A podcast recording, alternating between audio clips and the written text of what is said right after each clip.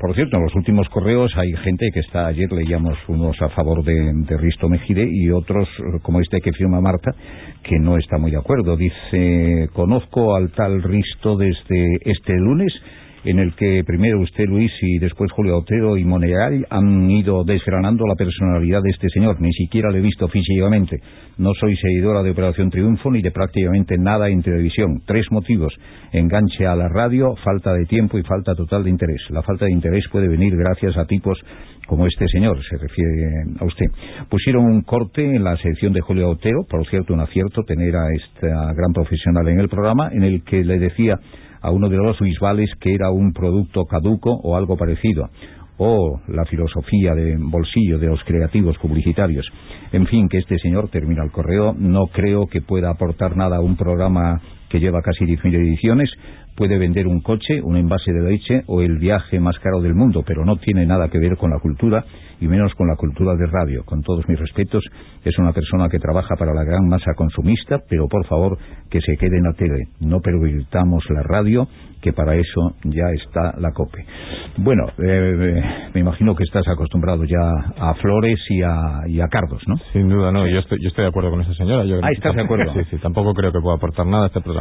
Pero, pero bueno, al margen de eso es normal y además lo peor que me podría pasar es dejar indiferente, con lo cual... Me gusta. O sea, lo que persigue sobre todo es quedar, no, no pasar inadvertido y no, no pasar hoy, no, indiferente. Hoy en día se está sobrevalorado el tema de, la corrección, ¿no? Y yo creo que eh, cuando nadie se queja es que no has dicho nada. ¿No? Si dices algo, eh, seguramente habrá alguien que se queja en algún lugar, ¿no? Nos pasa continuamente en publicidad, no nos va a pasar aquí. ¿Y qué es lo que vas a decir o lo que querías decir hoy? Hoy voy a ser más breve que ayer, eh, pero no menos sincero. ¿eh? ya lo advierto, que acabo hoy con la trilogía esta de análisis sobre el programa y acabo diciéndole, señor del Olmo, que le propongo un cambio de nombre. Este, este programa lleva 30 años llamándose Protagonistas. 40, si no le importa. 40. y le propongo que lo cambie a el nombre de protagonista. Porque, eh, de verdad, don Luis, eh, el único protagonista en su tertulia es la política. Eh, ¿Por qué hay que hablar tanto de política en esta tertulia? a mucha, mucha, pero muchísima gente de este país le importa un carajo la política. Así no ganaremos oyentes. Entonces usted conoce sobradamente la altísima abstención cada vez que llegan las elecciones.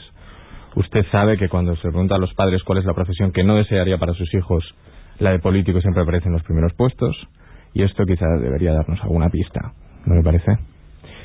Entonces, eh, yo creo que los jóvenes, eh, sea cual sea el partido que gobierne, siguen estando cada vez más lejos de una vivienda digna y más cerca de la esclavitud, los adultos cada vez más lejos del fin de mes y más cerca del embargo, y los ancianos cada vez más lejos de sus pensiones y más cerca de la indigencia.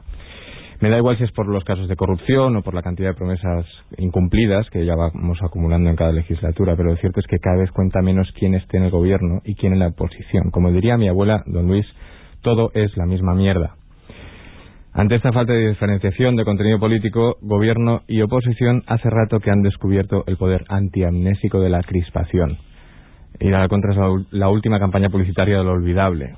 Me parece eh, que la única garantía eh, han descubierto que es la única garantía de no perderse un espacio entre las noticias. Por eso, esta supuesta independencia de la que tanto alardea usted en este programa, esto de invitar siempre a gente de izquierdas y derechas, lo único que hace es poner en evidencia tanta homogeneidad y reforzar el desinterés. El oyente, que aunque intervenga gratis, no es idiota, lo percibe perfectamente. Eh, aburrimiento y descrédito yo creo que son una peligrosísima combinación y así, insisto, no ganaremos oyentes. Yo por mi parte lo único que le pido a un político ya no es que gobierne ni que me prometa nada y mucho menos que lo cumpla. Yo le pido a un político que me divierta.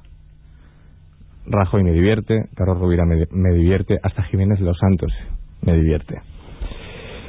Hay que hablar menos de política, don Luis. Yo no, digo, yo no digo dejar de hablar, yo digo hablar menos. Temas que informen y entretengan, pero si puede ser que no incluyan ni una sola vez las palabras PP, PSOE, partido, gobierno u oposición. Sé que me va a hacer tanto caso como hoy, que sigo viendo que la edad de todos los tertulianos sigue sumando más que la historia documentada de la humanidad. Por lo tanto, a partir del próximo día, si le parece, lo voy a hacer yo, con el mismo objetivo del primer día, decirle la verdad tal como suene, por mucho que duela, pero sobre otras cosas. A ver si así, junto a algún comentario siempre constructivo sobre cierto tertuliano a que ya le tengo puesto el ojo, a ver si así digo, cunde el ejemplo y ganamos en agilidad, interés y dinamismo. Nada más, por hoy me callo. Buenos días y mala